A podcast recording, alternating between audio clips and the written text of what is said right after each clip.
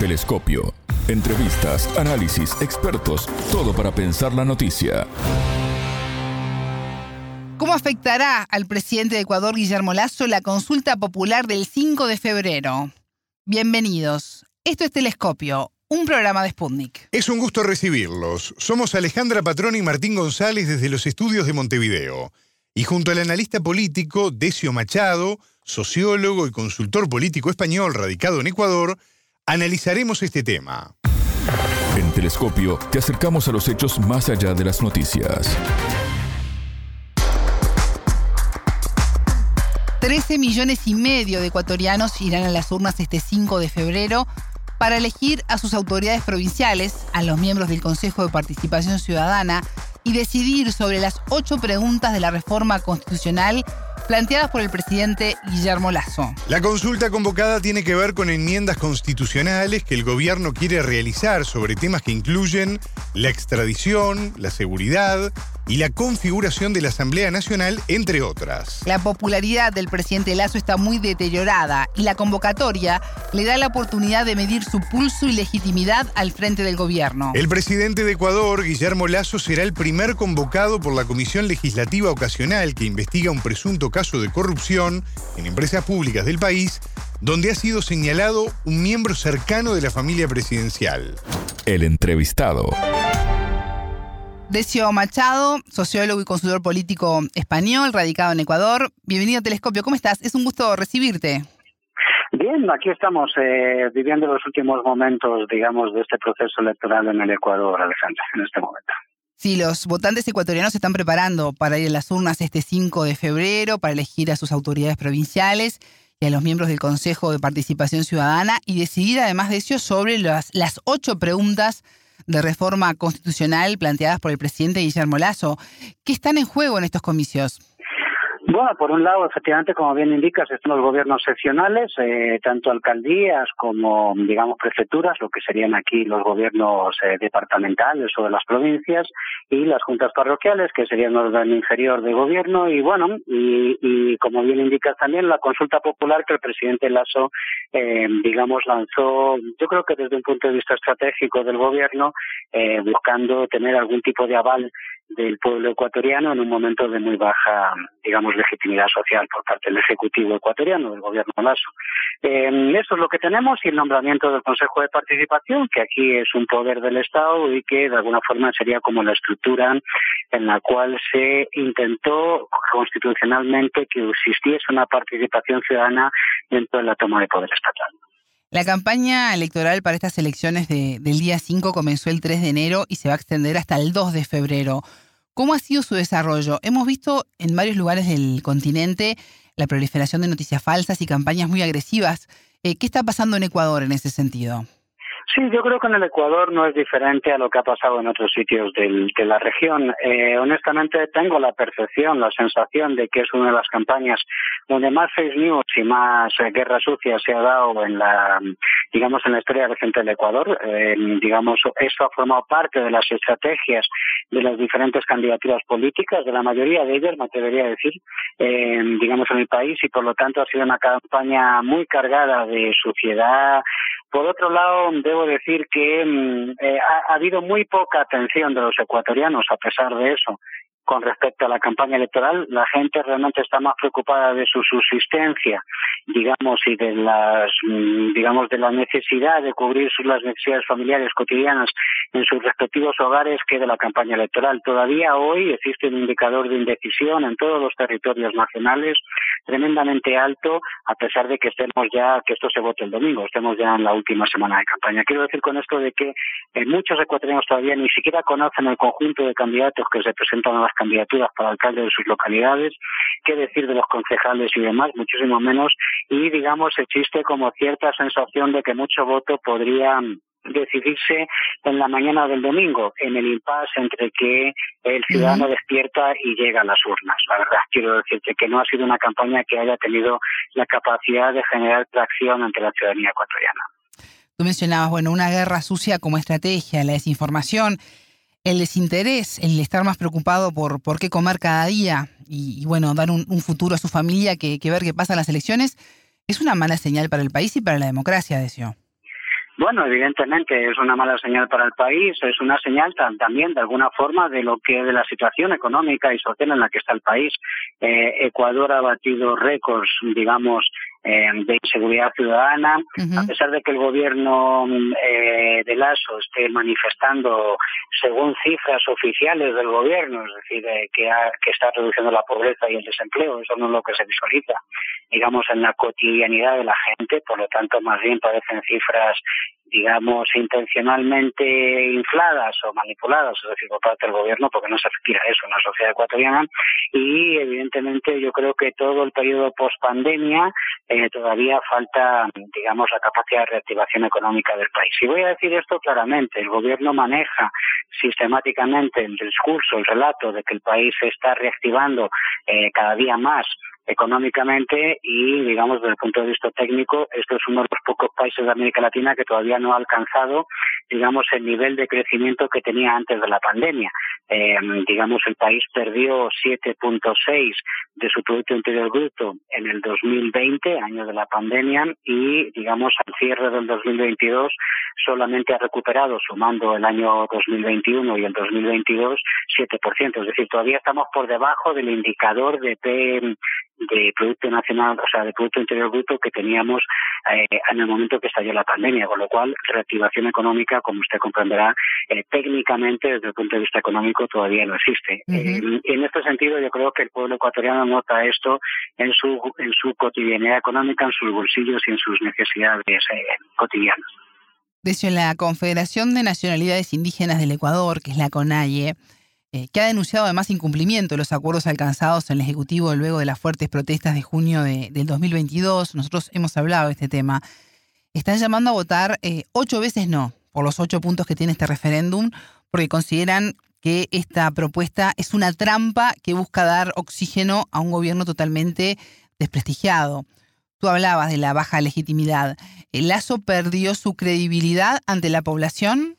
Bueno, la SOC perdió su credibilidad ante la población hace mucho tiempo. Los niveles de legitimidad social del gobierno nacional son tremendamente bajos. Estamos, o sea, digamos el conjunto de las encuestas, eh, digamos de las diferentes empresas demoscópicas del país, eh, le dan alguna, la, más optimista le da algo más del 20%, la mayoría está por debajo del 20% y hay algunas incluso que le sitúan por debajo de los dos dígitos eh, de legitimidad social, de, en su popularidad, en su imagen de popularidad y en su credibilidad. Es decir, que el gobierno está legitimado desde hace mucho tiempo. Ahora bien, eh, el gobierno planteó esta consulta y hay que entenderlo estratégicamente. La consulta está hecha, digamos, con preguntas que evidentemente el pueblo ecuatoriano en principio está de acuerdo.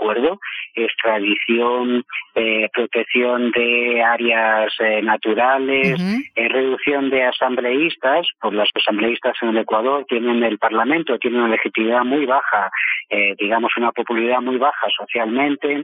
En fin, quiero decir, son ocho preguntas que de alguna forma están hechas para que el pueblo conteste sí. Los indicadores de voto ahora mismo están divididos, es decir, pero parecería que el margen, o sea, que el gobierno podría ganar la consulta. Vamos a ver qué pasa el domingo.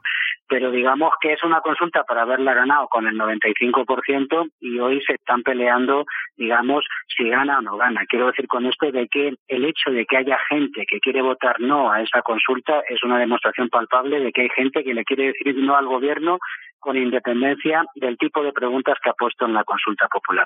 o sea, esto te demuestra el nivel de deslegitimación social del gobierno. El gobierno ha puesto esta consulta con el fin de poder presentar un aval del pueblo ecuatoriano, sabe que las preguntas a la hora de los hechos no van a valer para nada, extraditar a un ecuatoriano, por ejemplo, es decir, por cuestiones de, narcotráfico, significa que los delitos de ese ecuatoriano deberían estar en el país que pide la extradición, no en el Ecuador. Cuando los delitos se cometen en el Ecuador, esa pregunta evidentemente no sirve para nada, pero el gobierno vende eso como la solución a la lucha del narcotráfico. Y así sucesivamente va haciendo un poco esa trampa, eh, digamos, dialéctica, esa trampa en el discurso, en su relato, es decir, en cada una de las preguntas, pero el único objetivo que tiene el gobierno nacional poder presentar que el pueblo ecuatoriano le avaló cuando en realidad tiene una legitimación, como digo, por, por debajo del 20%, en algunos casos algunos hablan de hasta el 8%.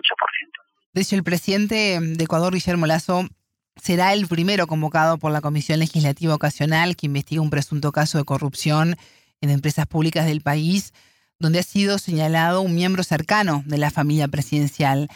¿Esto puede afectar el resultado de las consultas?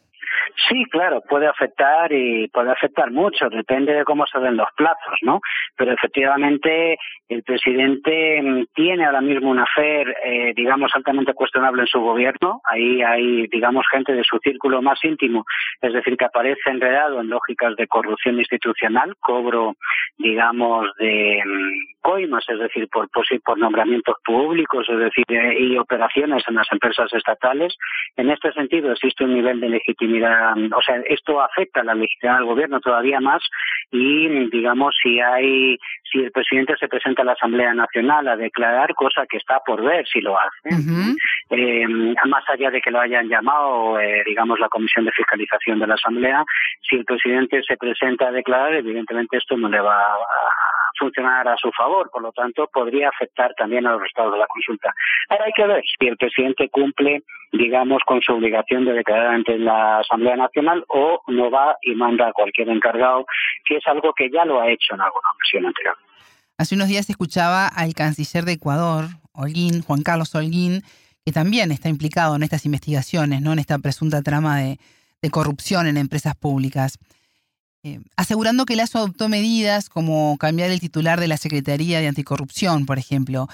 ¿Esto es suficiente? ¿Qué peso tiene la corrupción en el país? Bueno, el presidente de la República llegó al gobierno diciendo que iba a ser absolutamente intolerante con la corrupción, algo que es habitual ya en todos los gobiernos de este país, todos llegan diciendo lo mismo, es decir, y ahora, como le decía, recientemente le ha estallado una fer de, corrupción que afecta incluso a algunos familiares indirectos de él, concretamente a su cuñado, que, eh, más allá de, otras gentes de su círculo cercano que ya venían de trabajar con él en el Banco de Guayaquil antes de que fuese presidente. Es decir, que estamos hablando de un entorno eh, que lleva años junto al presidente de la República, incluso de antes de que fuese presidente de la República. Esto es, digamos, estos son los afectados del caso el encuentro, que del caso encuentro, que es como lo llama la Fiscalía, este proceso de investigación que está siendo realizado ahora mismo por la Fiscalía General del Estado y también por algunos organismos independientes y la propia Asamblea Nacional. Y mm, esto demuestra de que evidentemente el discurso anticorrupción del gobierno se ha caído eh, al piso, eh, digamos, ante la ciudadanía. Si nunca fue del todo creíble, hoy eh, resulta ya del todo increíble, diría yo, ¿no? Es decir, que el propio gobierno gobierno está afectado, digamos, por la corrupción de forma directa y además con un, en un círculo, como decía, muy cercano al primer mandatario. Esto no es nuevo, ¿eh? es habitual en el Ecuador y, por lo tanto, bueno, pues eh, no deja de ser una raya más al tigre, no van a permitir la expresión, es decir, en el gobierno de Guillermo Lasso, que, como le digo, es un gobierno con muy baja popularidad en este momento y donde muchos dudamos de que tenga capacidad de terminar su mandato. En Ecuador se ha constatado el crecimiento del accionar de organizaciones criminales que desafían al Estado y atentan con la población. Tú al principio de la entrevista hablabas del tema de la, inseguridad. Se habla de la peor crisis de seguridad que golpea al país. El año pasado, en el 2022, se sumaron 2.100 muertes violentas, casi la totalidad de, del año anterior. Nos estamos acercando al segundo año de gobierno de Lazo. ¿Por qué nos está dando en la tecla con este tema? Bueno, yo creo que el gobierno de Lasso lo que hizo fue exportar la política, mm, el gobierno de Lasso y el gobierno de Lenin Moreno anteriormente lo que hicieron fue importar la política, digamos, de lucha mm, antinarcóticos de los Estados Unidos. Esto significa implantarte las guerras de las bandas narcotraficantes en, en los países de tránsito, en este caso en el Ecuador. Lo que estamos asistiendo hoy, digamos, es a esas guerras entre bandas donde al mismo tiempo no solamente los víctimas son las guerras entre bandas, sino muchos ciudadanos inocentes que en medios de tiroteos, balaceras, etcétera, o, digamos porque no pagan las vacunas correspondientes, etcétera, son asesinados en las calles y en sus eh, y en sus empresas, es decir, en el Ecuador. Eso está disparado ahora mismo. La delincuencia es junto con el con la situación económica y el desempleo, eh, digamos las mayores preocupaciones del pueblo ecuatoriano y eh, digamos en este sentido, evidentemente el gobierno ha sido incapaz, ha demostrado su ineficiencia a la hora de combatir combatir, digamos, esta lacra que vive el Ecuador. Evidentemente el país nunca ha tenido un nivel de violencia como el que tiene en este momento. Digo, nunca en la historia republicana ha existido un nivel de violencia como la que existe en este momento en el Ecuador. Esto es insólito y lo que demuestra es las carencias del gobierno de Lasso y la carencia, eh, digamos, y la ineptitud también de la gestión del gobierno de Lasso. Le voy a dar un dato muy concreto. Hoy, a pesar de que el gobierno esté hablando de que va a ampliar el número de policías, el número de efectivos en las fuerzas de seguridad, eh, que va a comprar chalecos antibalas, es decir, y cosas, y, o sea, hay otros elementos de infraestructura, la realidad es que hoy la policía eh, nacional le solicita a los gobiernos locales, es decir, a las alcaldías del Ecuador, que les colaboren, digamos, con combustible e incluso alimentos en los diferentes sitios donde están destinados. Es decir, que en lugar de hacerse cargo de esto el presupuesto nacional del Estado, que es quien debe hacerse cargo, el Ministerio del Interior, la policía está demandándole a los municipios que colaboren, eh, digamos, con este tipo de, eh, digamos, partidas eh, para el apoyo policial. Eso demuestra el nivel de ineficiencia e ineficacia del gobierno de Guillermo Decio, ya estamos en los minutos finales del programa, pero no quiero despedirte sin preguntarte sobre la creación de una moneda sudamericana común que pueda usarse tanto para los flujos financieros como comerciales, una iniciativa que, que toman Brasil y, Argentina y que se refuerza en la cumbre de, la CELAC. Eh, ¿Qué tan viable es esto? Bueno, yo creo que desde mi punto de vista es fundamental. Es decir, es fundamental de que, primero, la región vuelva a impulsar, digamos, una lógica de bloque regional. Eh, la respuesta a la globalización, digamos, por parte del conjunto del planeta fue la conformación de bloques regionales, es decir, tanto en Asia como en África, en Europa, quizás es el proceso más, más antiguo y más largo que conocemos, es decir, pero digamos, esto ha sido una respuesta en, el en la zona euroasiática, etcétera, que decir, esto ha sido una respuesta, digamos, global a los procesos de globalización. Hoy, digamos, en este momento de transformación del modelo de globalización que vivimos, estamos cambiando el tipo de globalización y eso es evidente, eh, digamos, a nivel eh, planetario. Em, eh, América Latina sigue, digamos, dando un paso para adelante y dos para atrás. Todo lo que se construyó en torno a la CELAC, en torno a UNASUR en su momento, digamos, se perdió durante la vuelta, digamos, del conservadurismo, la restauración conservadora, y ahora que vuelve a haber, digamos, un cambio en la geopolítica nacional con gobiernos progresistas, vuelve a estar a debate. A mí me parece fundamental, lo que va a pasar este año o a partir de este año con la posesión de Lula. Yo creo que mucho de lo que tiene que ver con, digamos, el bloque regional se define eh, eh, en Brasil, es decir, por la actitud del Camaratí y del gobierno del presidente Lula, y yo creo que eso es lo que hemos visto en Argentina y lo vamos a seguir viendo en el continente. Para mí me parece estratégico que América Latina tenga, digamos, una política de integración regional. Y dentro de esa política de integración regional, evidentemente existe, tiene que existir una política, digamos, monetaria, es decir, la construcción de una moneda común. Eh, me parece que es fundamental. Mire usted, no hay cambios de hegemonía globales sin cambios de hegemonía monetaria. Y hoy eso es una disputa global, es decir, el dólar, a pesar de que sea una moneda fuerte, es una moneda con cada vez mayor cuestionamiento y muchos países, digamos, del conjunto del planeta están empezando a cambiar sus transacciones internacionales a otras monedas o a hacerlas en su moneda propia o a generar monedas alternativas. América Latina, es decir, tiene necesidad de construir esa realidad y no ponerse en el furgón de cola una vez más en una lógica que está siendo, está empezando a ser una tendencia a nivel global.